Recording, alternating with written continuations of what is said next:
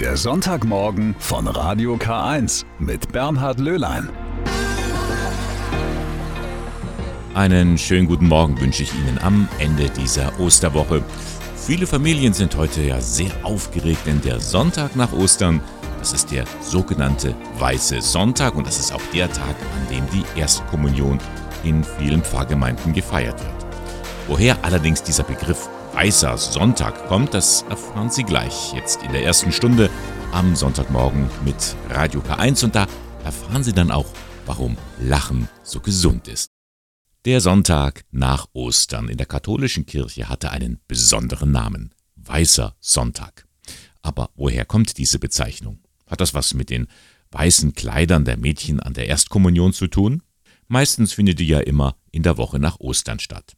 Nun, seinen Namen hat der Weiße Sonntag tatsächlich von weißen Gewändern, aber nicht von denen der Kommunionkinder. Da müssen wir viel weiter zurückgehen. In der frühen christlichen Kirche wurde immer in der Osternacht getauft. Die Täuflinge bekamen dazu weiße Gewänder. Und diese Taufe damals, die hatte es wirklich in sich. Das waren nicht so ein paar Wassertropfen wie heute erzählt die Theologin Hildegard Gosebrink. Als man Erwachsene getauft hat, wurden die richtig untergetaucht. Und dann wird symbolisch sehr deutlich, dass das so ein, ein Sterben auch ist, ja, etwas, was zu Ende geht, was abgesäuft, ertränkt wird, könnte man sagen. Und dann sind sie wieder aufgetaucht zu neuem Leben. Und das haben die frühen Christen verstanden. Das ist jetzt ein Mitsterben und mit auferweckt werden mit diesem Jesus Christus. Auferstehen mit Christus, neues Leben geschenkt bekommen. Das haben die Getauften eben auch mit den weißen Gewändern nach außen gezeigt. Eine Woche lang wurden die getragen, eben bis zum Sonntag nach Ostern. Und das deswegen, weil weiß eben ein Zeichen der Reinheit, der Unschuld ist. Fernsehpfarrer Christian Olding. Diese Zusage aus der Taufe, dass ich Gottes Kind bin, dass dieser Gott bei mir ist, dass dieser Gott mich wirklich begleitet, wirklich für mich da sein will, dieser Gott geht mit. Und was hat das jetzt alles mit der Erstkommunion zu tun? Die wird erst seit dem 17. Jahrhundert an diesem Sonntag gefeiert. Und seit einigen Jahren ist es in vielen Pfarreien üblich, dass die Kinder im Gottesdienst weiße Gewänder tragen. Ein alter Brauch ist somit wieder neu entdeckt worden. Und wie sich Kinder heute auf die Erstkommunion vorbereiten, hören wir nach Elton John. I'm still standing. Heute ist also in vielen katholischen Pfarreien für Kinder und ihre Familien ein besonderer Tag. Heute wird die erste Heilige Kommunion gefeiert. Traditionell eben am Weißen Sonntag, dieses Jahr heute am 16. April. Das muss aber nicht so sein. In manchen Gemeinden wird das Fest auch an einem der folgenden Wochenende begangen. Kommunion, das Wort kommt aus dem lateinischen Communion, bedeutet Gemeinschaft. Also in diesem Fall Gemeinschaft mit Jesus und mit allen Gläubigen. Und als Zeichen dafür empfangen die Kinder zum ersten Mal den Leib Christi in Gestalt einer geweihten Hostie. Was dieser Tag für die Kinder und ihre Familien bedeutet, Gottfried Bohl berichtet. Ich freue mich auf die Erstkommunion, weil wir dann ganz nah bei Gott sind. Ich will wieder ein großes Fest feiern. Ich freue mich, dass ich viele Geschenke kriege. Weil ich da das erste Mal die Hostie essen darf. Das ist eigentlich Esspapier nur gesegnet. Das ist ein kleines Stück Brot und ähm, das wird gesegnet. Also zum Altar gehen und den Leib Christi empfangen. Das war, glaube ich, das Besonderste. Naja, das spürt man halt. Das kann man nicht erklären. Das spürt man. Die Erstkommunion, ein ganz besonderer Tag. Zum ersten Mal dürfen die Kinder den Leib Christi empfangen in Gestalt der geweihten Hostie. Vor dem großen Moment stehen aber erstmal viele Monate der Vorbereitung. Meistens getragen von Priestern, Eltern und engagierten Laien. Doch diese Vorbereitung ist heute ganz anders als noch vor wenigen Jahren, beobachtet die Religionspädagogin Maria Sanning. Verändert hat sich, dass die Kinder weniger Voraussetzungen mitbringen aus ihren Familien, was schlicht und ergreifend daran liegt, dass der Glaube in den Familien nicht mehr so selbstverständlich gelebt wird, wie das früher war. Dass aber sehr wohl eine große Aufgeschlossenheit bei den Kindern und auch zum großen Teil bei den Eltern zu beobachten ist für Glaubensfragen. Und daran knüpfen wir mit unserer Erstkommunionvorbereitung an. Unterstützung bietet dabei das Bonifatiuswerk der deutschen Katholiken. Jedes Jahr entwickelt das Hilfswerk neue Materialien für die Kinder und für alle, die sie auf die Erstkommunion vorbereiten. Dabei greifen Matthias Michel und seine Mitarbeiter immer Themen aus der Bibel auf und verbinden diese mit dem Alltag der Familien. Jeder macht die Erfahrung von Licht und Dunkelheit. Das spielt in der Bibel eine große Rolle. Jeder kann Erfahrungen des Behütetseins machen. Das spielt im Bild vom guten Hirten eine große Rolle. Jeder kann Erfahrungen mit dem täglichen Brot machen, wie wichtig die tägliche Nahrung ist. Das sind ja Bilder, die im Leben eines jeden Menschen eine große Rolle spielen können, auch schon im Leben von ganz jungen Kindern, wie es die Erstkommunionkinder sind. Die Vorbereitung auf die Erstkommunion ist eine wichtige Aufgabe für die gesamte Kirche, findet Michel. Denn hier begegnen nicht nur die Kinder neu dem Glauben, sondern auch viele Eltern. Also dadurch wird man halt jetzt schon wieder näher rangeführt an die Kirche, dass wir öfter jetzt wieder mit ihr zusammengehen. Also das, was wir so im Kommunionunterricht durchgenommen haben, stellt sie dann noch oder auch was in den Familienmessen vorkommt. Du Mama, das war ja da, da und da, so war das doch noch. Das wird sicherlich auch also, durchgesprochen bei uns nochmal. Man beschäftigt sich halt dementsprechend viel, viel mehr wieder damit. Die erste heilige Kommunion, ein ganz besonderes Erlebnis. Heute am Weißen Sonntag wird sie in vielen katholischen Pfarreien in ganz Deutschland gefeiert. Lachen ist systemrelevant. Stimmt doch, oder? Denn ohne Humor ist das Leben kaum lebenswert, egal wie körperlich gesund wir sind, wie viel Erfolg wir haben oder wie reich wir sind. Einer, der sich bestens mit dem Lachen auskennt, das ist Professor Volker Busch. Er erforscht als Leiter einer neurowissenschaftlichen Arbeitsgruppe an der Klinik für Psychiatrie in Regensburg die psychophysiologischen Zusammenhänge von Stress, Schmerz und Emotionen. Und außerdem arbeitet er therapeutisch mit Menschen, die unter Belastungen verschiedenster Art leiden. Und er begleitet sie auf dem Weg zu psychischer Gesundheit und Zufriedenheit. Boah, macht also eine ganze Menge. Und vor allem ist er noch eines. Volker Busch ist ein preisgekrönter Speaker. Vor kurzem war er auf Einladung der katholischen Erwachsenenbildung zu Gast in Weißenburg, um über die heilende Wirkung des Humors zu sprechen. Im Anschluss an seinen Vortrag hat mein Kollege Markus Steiner mit ihm gesprochen. Herr Professor Busch, Lachen ist gesund, heißt eine alte Weisheit. In Zeiten wie diesen ist aber nicht gerade jedem zum Lachen zumute. Wie oft lachen wir denn überhaupt pro Tag im Durchschnitt? Also das ist tatsächlich schwer zu sagen, weil es auf ganz viele Faktoren ankommt. Aber wenn man einen Mittelwert bildet, dann kommt man auf ungefähr bei Erwachsenen 20 Mal. Kinder lachen fast zehnmal so viel. Woran liegt es dann, dass Erwachsene das Lachen verlernt haben? Weil das Leben in vielerlei Hinsicht nicht mehr so unbeschwert ist oder zumindest so empfunden wird, wie es bei Kindern der Fall ist. Sie müssen ja nichts planen und nichts organisieren und nichts tun und machen und können das Leben entdecken und Freude haben. Und wir haben einfach sehr viel zu tun, tragen Verantwortung, viele Aufgaben, lange To-Do-Listen. Und dadurch geht uns das Leben äh, oft schwerer von der Hand. Das ist der Hauptgrund, den man vermutet. Dazu kommt, dass wir natürlich auch, wenn wir erwachsener werden, einfach immer kopflastiger werden, ne? weil wir viel mehr Sorgen haben, die wir uns machen um etwas. Wir gucken zum Beispiel Nachrichten, lesen Zeitungen, all das, was Kinder ja auch nicht tun. Und die können uns halt auch aufladen mit negativen Emotionen. Warum ist denn Lachen Ihrer Erkenntnis nach so wichtig für uns Menschen, gerade in Krisenzeiten? Weil Lachen ganz viele verschiedene Funktionen erfüllt. Insbesondere was die psychischen Funktionen anbelangt, distanziert es uns von den Dingen, die uns belasten. Und das ist einer der wichtigsten Aspekte. Wir gewinnen Abstand, äh, den wir sonst nicht haben. Lachen befreit uns äh, in diesem Moment von einer Last. Nicht von den Problemen an sich, die bleiben bestehen, aber wir können uns mal eine Zeit lang davon distanzieren und das tut gut. Wir, wir verlieren auf eine gesunde Weise Kontrolle, könnte man sagen. Außerdem führt natürlich Lachen dazu, dass wir uns auch solidarisieren, ne? miteinander über etwas lachen, vielleicht auch im besten Fall über uns selbst. Auch das tut gut zu wissen, da ist jemand an meiner Seite, dem geht es genauso und wir lachen gemeinsam drüber. Also es hat neben dem entlastenden, distanzierenden auch einen solidarischen Effekt. Da haben Sie jetzt vielleicht die soziologische Seite, die positive Seite des Lachens angesprochen. Es gibt aber auch eine physiologisch messbare ja, Seite des Lachens. Das stimmt.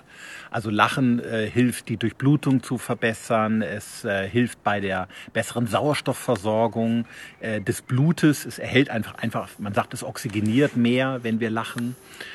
Und darüber hinaus, das ist ganz spannend, gibt es auch Daten, die zeigen, dass das Immunsystem sich verbessert, wenn wir lachen. Das also sogenannte natürliche Killerzellen, die gehören zur unspezifischen Immunabwehr des Körpers, steigen, wenn wir lachen. Auch das kann natürlich sozusagen helfen, einen Infekt besser zu verarbeiten. Also ich sage mal, Lachen ist ansteckend, da hilft auch keine Maske. Lachen ist aber auch gesund für die Psyche. Warum?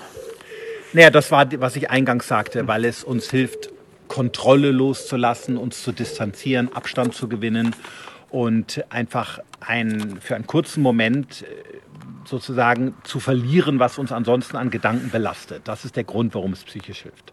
Gibt es auch Grenzen des Humors, wo man sagt, da ist jetzt eine Grenze überschritten bei dem sogenannten schwarzen Humor? Ja, die gibt es, aber ich finde persönlich, das ist aber nur meine Meinung, der muss nicht jeder sein, dass wir diese äh, Grenze heute zu eng sehen. Wir sind eine sehr empfindsame Gesellschaft geworden, wo jeder sich sehr, sehr schnell auf den Schlips getreten fühlt und eigentlich eine Gesellschaft wie unsere Dauer empört ist über irgendetwas.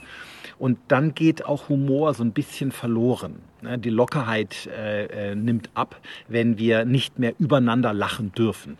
Die Grenze, die es nach wie vor gibt, ist natürlich, wenn man in einer sehr boshaften Weise über Menschen lacht, die unter etwas leiden, ähm, und man sich über andere lustig macht, da ist sicherlich eine Grenze, die man nicht überschreiten darf. Aber bis dahin darf Humor viel und er sollte auch viel dürfen, weil nur dann entwickelt er seine Kraft. Und äh, spannend ist, dass wir in der historischen Forschung auch sehen können, dass gerade in Krisenzeiten ne, Menschen schwarzen Humor besonders gut genutzt haben, weil der entlastet, der hat eine besonders gute Ventilfunktion.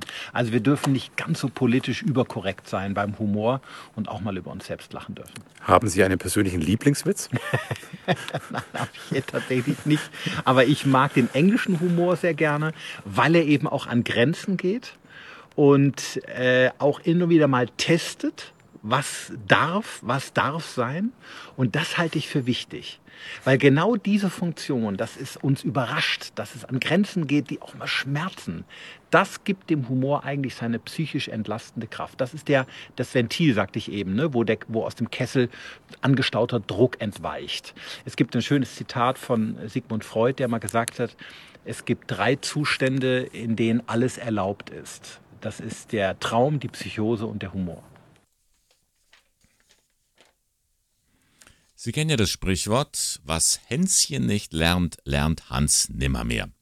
Positiv formuliert heißt das so viel wie, was ein Kind am Anfang seines Lebens lernt, davon profitiert es ein Leben lang. In der Tat, gerade die ersten drei Jahre im Leben eines Kindes sind sehr wichtig. Da erlernt ein Kind grundlegende Fähigkeiten und Fertigkeiten, die es für das weitere Leben braucht also im Bereich der Motorik, der Sprache, aber auch im Bereich der Kognition, also alles, was mit Denken zu tun hat, aber auch der sozialen oder der emotionalen Entwicklung. Das heißt, es geht neben der Bewegung und dem Sprechen lernen auch darum, Grundvertrauen, Eigenständigkeit und auch Lebensfreude entwickeln zu können. Sagt Manuela Haupt. Die zweifache Mutter gibt Kurse für Eltern von Kindern im Alter von 0 bis 3 Jahren.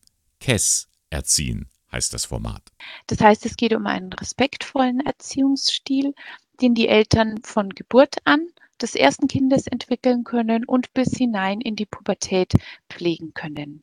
Und dieses Wort KESS ist eigentlich ein Kürzel. Es gibt die Richtung dafür vor.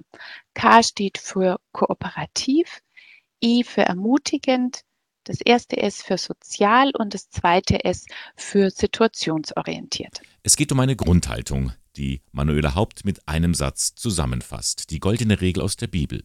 Was ich von anderen erwarte, das tut ebenso auch Ihnen. Das heißt, wenn ich mir überlege, was tut mir gut, was brauche ich, um mich positiv entwickeln zu können, dann ergibt sich daraus eigentlich für mich als Eltern ein liebevoller, respektvoller Umgang mit meinem Kind, aber auch mit der ganzen Familie. Bei dem Kurs werden aber ganz praktisch reale Situationen besprochen. Zum Beispiel, da steht das Kind beim Supermarkt an der Kasse und quengelt nach etwas Süßem. Der Klassiker. Wir geben das oft an die Teilnehmer dann zurück und äh, sagen, was habt ihr denn für Ideen? Und dann kommen oft ganz verschiedene Ideen. Manche Eltern machen das Ganze mit Humor, lösen das Ganze, indem sie dann äh, einfach das äh, Singen anfangen oder mit dem Kind was anderes machen. Also es ist ganz wunderbar, was die Eltern für verschiedene Ansätze haben, mit dieser Situation umzugehen. So einen vierteiligen Kompaktkurs KESS Erziehen von Anfang an, den bietet der Familienstützpunkt Elisa in Ingolstadt in Kooperation mit dem Kolping Erwachsenenbildungswerk im Bistum Eichstätt an. Ab dem 20. April beginnt der Kurs immer donnerstags viermal von 17.30 Uhr bis 19.30 Uhr in den Räumen der Elisa Familiennachsorge in Ingolstadt. Das liegt in der Stinnestraße 6. Weitere Informationen gibt es beim Kolping Erwachsenenbildungswerk. Und hier ist eine Rufnummer in Eichstätt 50759. Die Vorwahl von Eichstätt 08421 und dann 50759.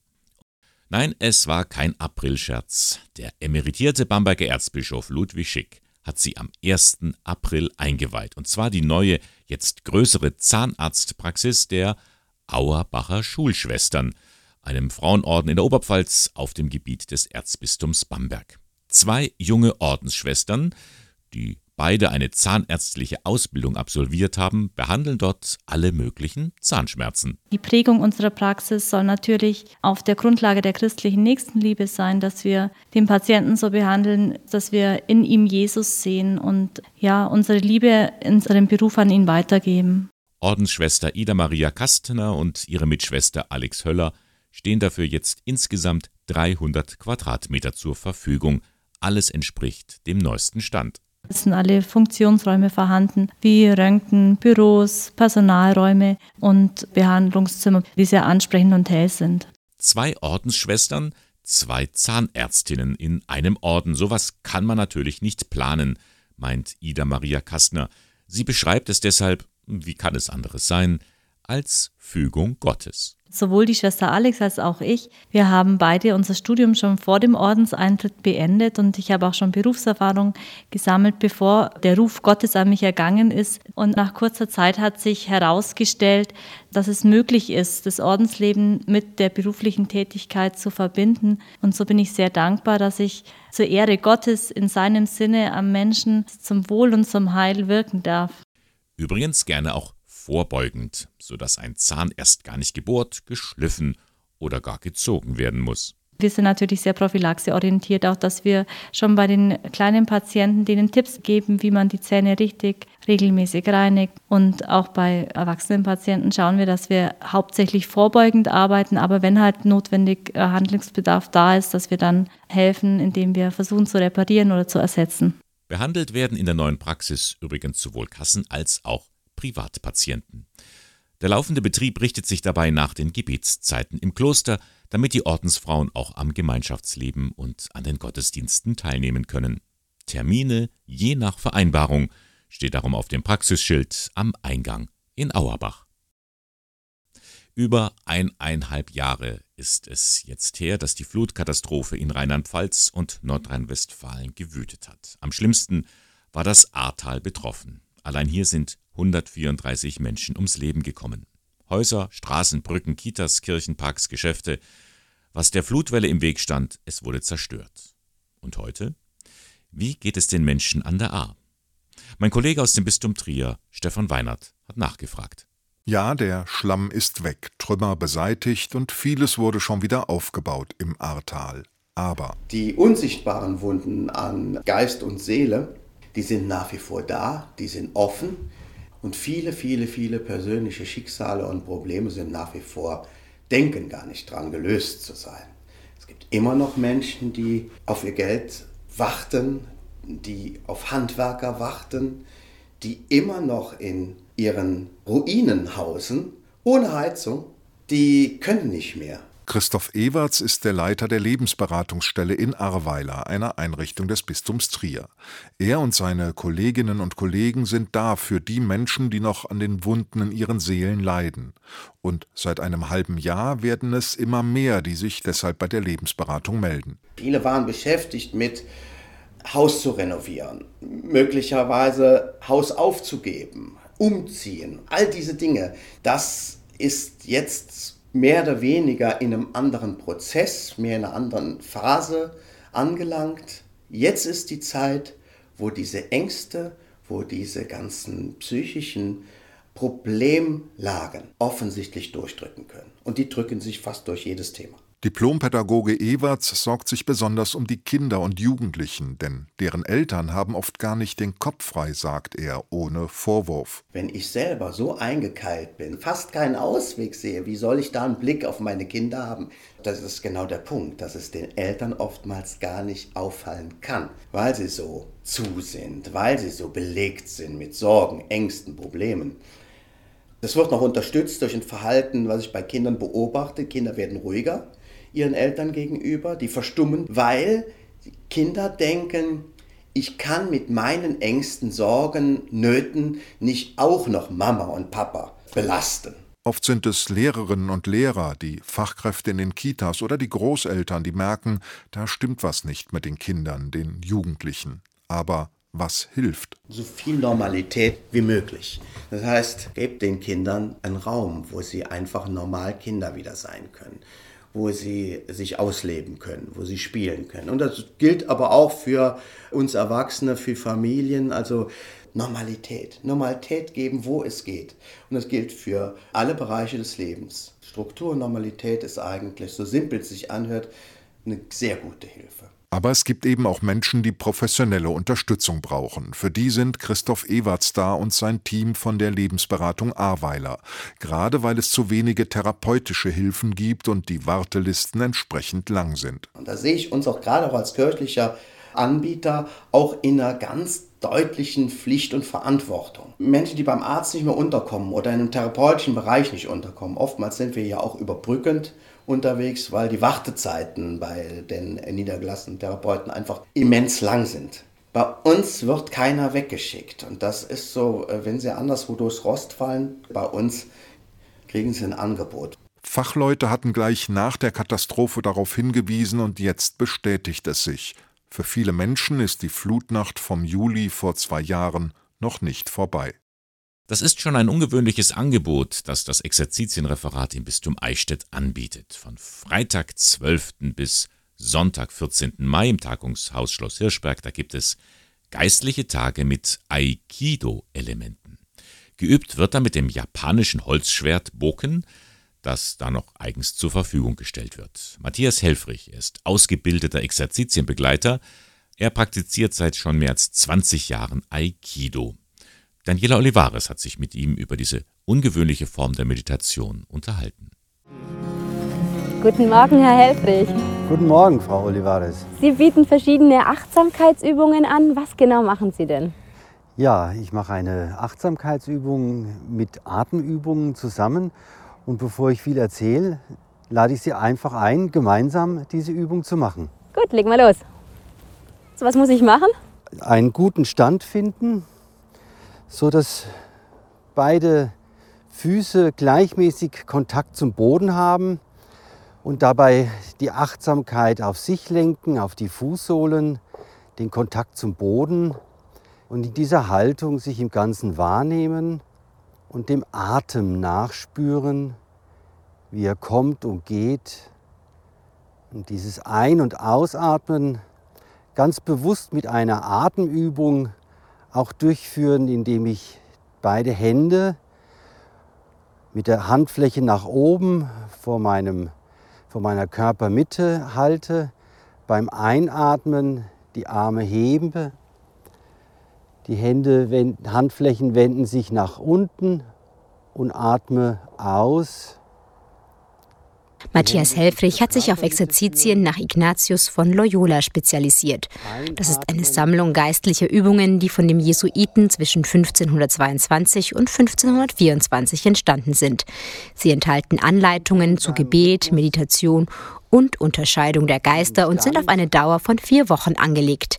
Dabei zieht man sich komplett zurück. Heute werden sie häufig in einer Kurzform von acht bis zehn Tagen angeboten lassen die Übung ausklingen. Ich möchte einen Vers aus dem Genesis-Buch nennen, im zweiten Kapitel. Da formte Gott, der Herr, den Menschen aus Ackerboden und blies in seine Nase den Lebensatem, so wurde der Mensch zu einem lebendigen Wesen. Der Ausatem Gottes ist der Einatem des Geschöpfes. Falsch machen kann man eigentlich wenig. Wichtig ist, sich darauf einzulassen. Was haben Sie wahrgenommen bei dieser Übung, Frau Olivares? Also ich fand am Anfang das schon mal sehr gut mit dem Kontakt zum Boden, den nochmal richtig zu spüren, dass man sich richtig erdet nochmal. Und was ich sehr angenehm fand, ich hatte die Augen geschlossen bei der Atemübung und man kann sich nochmal richtig auf sich selber konzentrieren. Da man diese Übung im Gehen oder Sitzen machen kann, lässt sie sich auch gut im Alltag unterbringen. Aber nicht nur das, man kann dabei sogar Gott näher kommen. Was im Atem in uns strömt, ist eigentlich Gottes Hauch, Gottes Atem und Gottes Geist. So kann diese Übung auch im Alltag ein Gebet ohne Worte sein, sich äh, dem gegenwärtig werden, den Atem spüren und sich in die Gegenwart Gottes stellen. Ein weiteres Angebot, Exerzitien mit Aikido-Elementen. Klingt spannend. Seit 20 Jahren macht Matthias Helfrich selbst Aikido und hat die Übungen in seinen Exerzitien integriert. Dabei spielt das Holzschwert eine wichtige Rolle. Jede Bewegung, die mit dem Schwert gemacht hat, kommt aus der Körpermitte und jede Bewegung auch in den Exerzitien aus der Mitte heraus. Das Zurücktreten, das sich öffnen, und das nach vorne gehen, sich in der Waage befinden, sich im Gleichgewicht, das sind Elemente auch in Exerzitien der Indifferenz, des sich Öffnens und des sich aber auch selber Zurücknehmens, äh, um ja, Gott wirken zu lassen und nicht ich, der die Übung macht, sondern dass ich äh, Empfangender bin. Wollen wir so eine Übung vielleicht mal ausprobieren? Können wir gern machen. Ich stelle das Schwert senkrecht auf, atme ein, ziehe das Schwert über den Scheitel, atme aus, ziehe es wieder vor dem Zentrum, das Schwert klappt aus und am Ende bringe ich förmlich den Griff aus und bringe eine Verbindung zwischen Hände und Körpermitte. Das Schwert hat sogar etwas Friedenstiftendes, meint Helfrich, da Energie aufgenommen und umgelenkt werde. Die Übungen mit dem Schwert können dann natürlich ausgebaut und komplizierter werden. Wenn Sie Interesse haben, die geistlichen Tage mit Aikido-Elementen, sie finden statt vom 12. bis 14. Mai auf Schloss Hirschberg bei Beingries. Nähere Informationen und Anmeldung gibt es beim Exerzitienreferat im Bistum Eichstätt, und zwar im Internet er ist der bekannteste Astrophysiker Deutschlands. Er macht hochkomplexe wissenschaftliche Zusammenhänge für jedermann verständlich und außerdem ist er ein bekennender Christ, Professor Harald Lesch. Dass beides zusammengehört, also Physik und Glaube, das zeigt der Wissenschaftler heute in einer Sendung für das ZDF. Terra X Doku. Da behandelt er die großen Fragen in einer zweiteiligen Serie. Unter anderem gibt es Gott und was ist der Sinn des Lebens. Ich habe mich dazu mit dem Wissenschaftsjournalisten über die zweiteilige Dokumentation vor dieser Sendung unterhalten. Harald Lesch, schönen guten Morgen. Ihre Dokumentation Die großen Fragen, ist das Ihre bislang herausforderndste Terra X-Aufgabe gewesen? Ich muss ganz ehrlich sagen, ich bin mal sehr gespannt, wie die Zuschauerinnen und Zuschauer darauf reagieren. Denn was wir normalerweise auf diesen Plätzen sehen, sind ja historische Geschichten, das ist natürlich auch viel Naturwissenschaften und so weiter, das wird gut miteinander verbunden. Hier geht es ja schon um existenzielle Fragen und diese Fragen dann in Wissenschaft und Geschichte zu beantworten. Das darzustellen ist natürlich eine große Freude. Auch vorher nicht die Antwort genau zu wissen, das ist eigentlich auch das Allerschönste, dass es eine Entscheidungsfrage ist. Ich denke, ich würde auf die Frage, um nochmal zurückzukommen, mit einem eindeutigen Ja antworten. Das war das Herausforderndste, was ich bis jetzt gemacht habe für Terra X. Und was reizt Sie als Astrophysiker an diesen religiösen und philosophischen Fragen so besonders? Ich arbeite äh, an der Hochschule für Philosophie in München am Institut für naturwissenschaftliche Grenzfragen zur Theologie und Philosophie.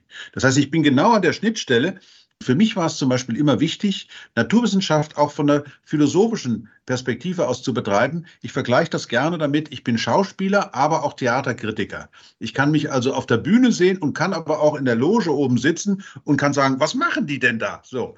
Und diesen Wechsel zu haben, das finde ich eigentlich ganz wunderbar. Deswegen sind diese Fragen, die ja keine rein naturwissenschaftlichen sind eigentlich die interessantesten, weil sie auch in ihrer Antwort immer offen bleiben werden. Jede Generation wird diese Fragen neu stellen und jedes Mal gibt es vielleicht ganz neue Antworten. Herr Lesch, Sie sind ja selbst bekennender Christ. Wie vereinbaren Sie denn selber scheinbar diesen Gegensatz von Physik und Glaube? Ich bin ja schon so oft gefragt worden, ich lache dann immer laut los. Ich habe überhaupt noch nie einen Widerspruch in mir erlebt. Ich glaube, wenn man sehr, sehr viele Dinge, die wir tun, zerdenkt, dann ist fast alles widersprüchlich, was wir tun. Und für mich geht es nicht darum, dass ich äh, Christ bin, wenn ich Physik mache.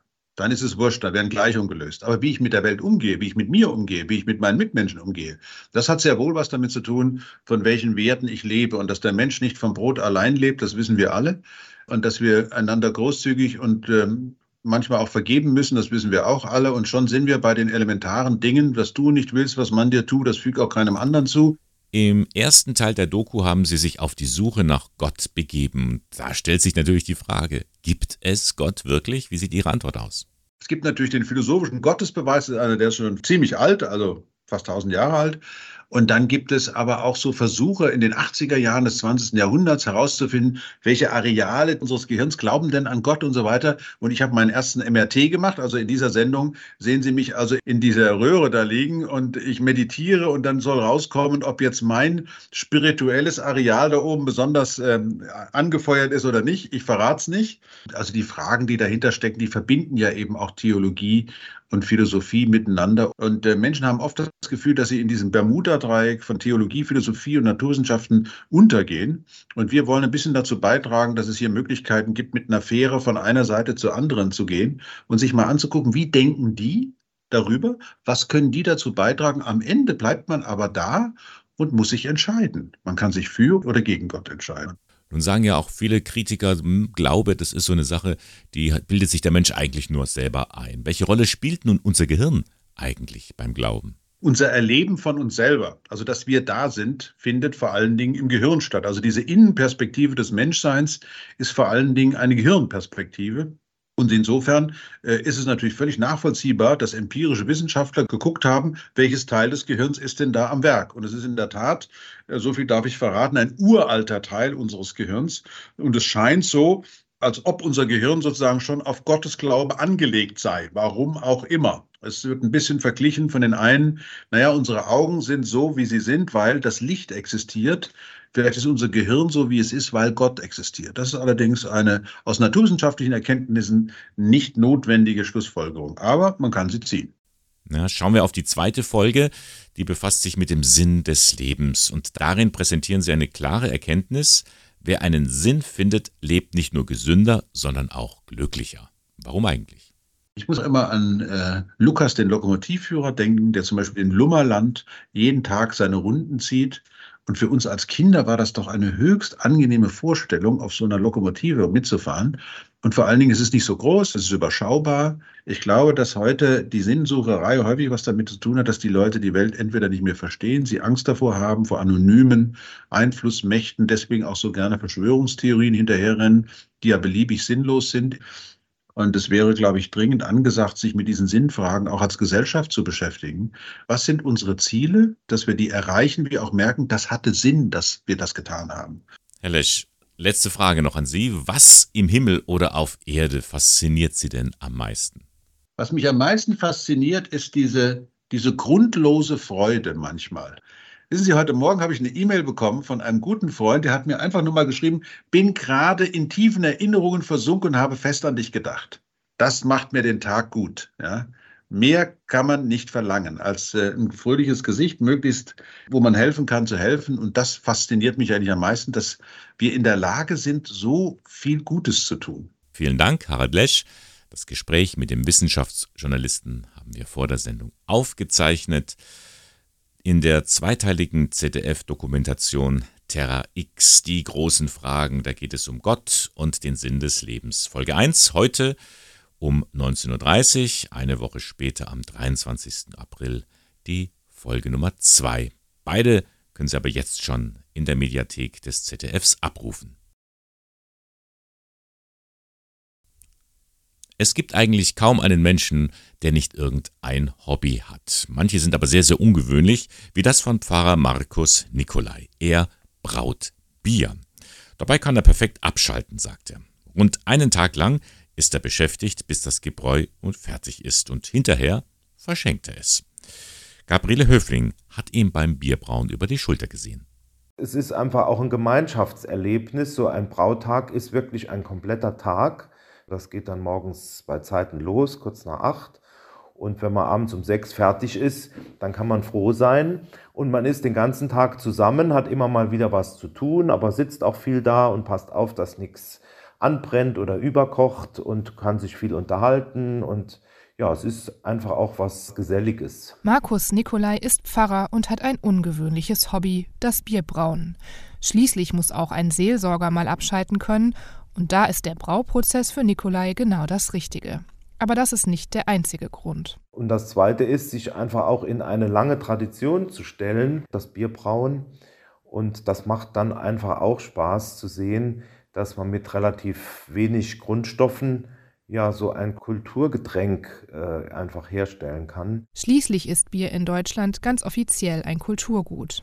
Nikolai macht das Bierbrauen zwar nur nebenbei, das Ergebnis kann sich aber durchaus sehen lassen, findet er. Ja, also bisher war ich eigentlich immer angenehm überrascht, was dann rausgekommen ist.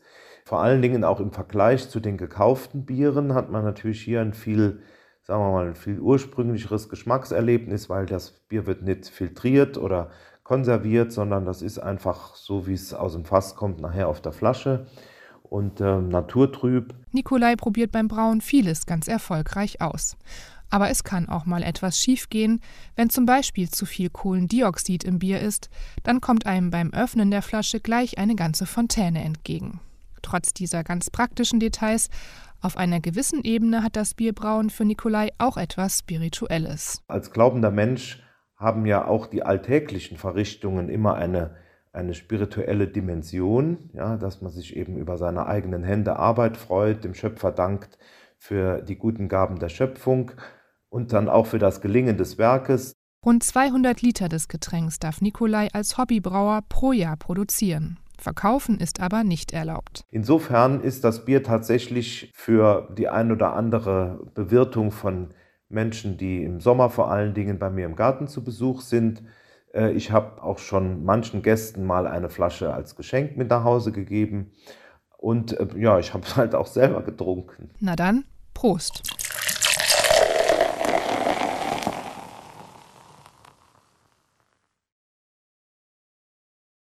Es war schon eine glanzvolle Zeit, in der Kunst und Handwerk erblühten. Die Zeit des Spätbarock. Sie brachte in Eichstätt Großartiges hervor. Und das ist nun eine Ausstellung wert. Im Herbst des Barock Eichstätts Kultur, Kunst und Handwerk des 18. Jahrhunderts. So lautet auch der Titel dieser Schau im Domschatz und Diözesanmuseum in Eichstätt.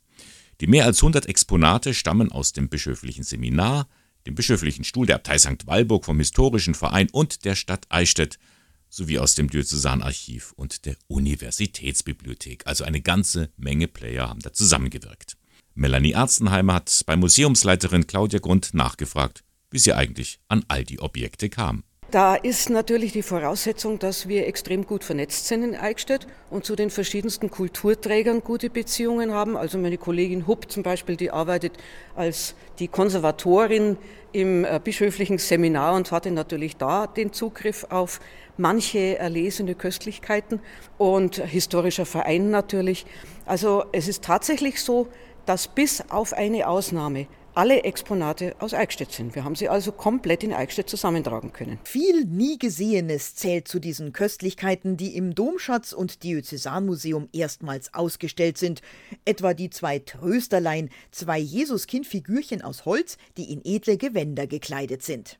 Die wurden wirklich von der Äbtissin aus Zellen geholt, die im Augenblick nicht benutzt sind solche Trösterlein standen nämlich in kleinen Schreinen in den Zellen, um den Schwestern in ihrer Einsamkeit manchmal äh, Trost zu spenden, diese putzigen Kindel. Und die haben noch nie die Welt außerhalb St. Walburg erlebt. Im 18. Jahrhundert gibt es sieben Ordensniederlassungen in Eichstätt, nämlich die Benediktinerinnenabtei St. Walburg, das Augustinerkloster Repdorf, die Augustinerinnen in Marienstein, das Dominikanerkloster in der Stadt, ein Jesuitenkolleg, die Niederlassung der Kapuziner und die Schulschwestern von Notre Dame. Jenes Notre Dame hat auch mit einem besonderen Ausstellungsstück zu tun. Und hier ist, es, ist sie nun auch eben diese Klosterarbeit, die wir aus Privatbesitz als Leihgabe bekommen haben, die aus äh, Kunst und Krempel bekannt geworden ist und wo wirklich im Hintergrund das Kloster von Notre Dame dargestellt ist. Die haben das nicht erkannt bei Kunst und Krempel, äh, dass das Eichstätt ist. Und äh, ich habe daraufhin die Experten angeschrieben und die haben es dann den Besitzern weitergemeldet und dann haben sich die wiederum bei mir gemeldet und so kommt es ja. Ganz nette Leute übrig. Aber es waren eben nicht nur die Klöster, in denen Prachtvolles hergestellt wurde. Das Eichstätter Handwerk, allen voran die Uhrmacher, von denen es 33 in der Stadt gab, profitierten von den kirchlichen Auftraggebern sowie den adligen und bürgerlichen Beamten am Hof des Fürstbischofs. Sie leisteten sich beispielsweise eine Bodenstanduhr, die der Eichstätter Meister Matthias Hitzelberger 1770 konstruiert hat. Sie ist erst vor kurzem vom Historischen Verein erworben worden und feiert nun ihre Ausstellungspremiere. Und so könnte man noch Dutzende Objekte benennen, die im Rahmen dieser außergewöhnlichen Schau erstmals ans Licht der Öffentlichkeit geholt wurden, vom Gemälde bis zum Notenblatt. Zum Abschluss dieser Reise in eine besonders produktive Epoche der Stadtgeschichte begegnet man einem wissbegierigen Herrn. Wem, das weiß Katharina Hupp vom Bischöflichen Seminar, die die Ausstellung mitkuratiert hat. Und zwar ähm, ist das Ignaz Pickel, also ein Geistlicher und ein Jesuit oder ehemaliger Jesuit, der hier in Eichstätt eine große Sammlung aufgebaut hat, nämlich im heutigen bischöflichen Seminar. Und der ist hier in diesem Porträt dargestellt. Und nicht nur das, auch ein Sternenrohr, durch das Ignaz Pickel womöglich den Himmel beobachtet hat, ist ausgestellt. Im Herbst des Barocks, Eichstätts Kultur, Kunst und Handwerk des 18. Jahrhunderts. Die Ausstellung im Diözesanmuseum ist noch bis zum 31. Oktober zu sehen. Und mit den Sternen von Simple Red kommen wir zum Ende vom Sonntagmorgen mit Radio K1. Drei Stunden Kirchenfunk, wie immer von 8 bis 11 Uhr. Blicken wir noch mal kurz zurück. Heute ist Tag der Erstkommunion für viele, viele Kinder am Weißen Sonntag und die freuen sich auf diesen Tag. Ich freue mich auf die Erstkommunion, weil wir dann ganz nah bei Gott sind. Ich will wieder ein großes Fest feiern. Ich freue mich, dass ich viele Geschenke kriege, weil ich da das erste Mal die Hostie essen darf. Das ist eigentlich Esspapier nur gesegnet. Das ist ein kleines Stück Brot und ähm, das wird gesegnet. Also zum Altar gehen und den Leib Christi empfangen. Das war, glaube ich, das Besonderste. Naja, das spürt man halt. Das kann man nicht erklären. Das spürt man. Und dann haben wir in der Sendung berichtet von Ordensschwester Ida Maria Kastner, die zusammen mit einer Mitschwester in Auerbach eine Zahnarztpraxis betreibt. Die wurde neu eingeweiht, entspricht jetzt dem neuesten Stand. Sowohl die Schwester Alex als auch ich, wir haben beide unser Studium schon vor dem Ordenseintritt beendet und ich habe auch schon Berufserfahrung gesammelt, bevor der Ruf Gottes an mich ergangen ist. Und nach kurzer Zeit hat sich herausgestellt, dass es möglich ist, das Ordensleben mit der beruflichen Tätigkeit zu verbinden. Und so bin ich sehr dankbar, dass ich zur Ehre Gottes in seinem Sinne am Menschen zum Wohl und zum Heil wirken darf. Ja, die Sache ist zum Schmunzeln, zum Lachen allemal, denn Lachen ist gesund, ist sogar systemrelevant in Krisenzeiten, sagt Volker Busch. Er ist Neurowissenschaftler und weiß, warum Lachen so wichtig ist. Weil Lachen ganz viele verschiedene Funktionen erfüllt. Insbesondere was die psychischen Funktionen anbelangt, distanziert es uns von den Dingen, die uns belasten. Und das ist einer der wichtigsten Aspekte. Wir gewinnen Abstand, äh, den wir sonst nicht haben. Lachen befreit uns äh, in diesem Moment von einer Last. Nicht von den Problemen an sich, die bleiben bestehen, aber wir können uns mal eine Zeit lang davon distanzieren. Und das tut gut. All das können Sie noch einmal in Ruhe nachhören im Internet unter www radiok1.de.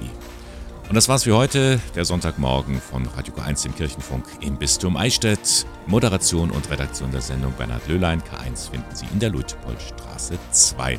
Ihnen noch einen schönen Sonntag. Ich freue mich auf das nächste Mal mit Ihnen. Bis dann.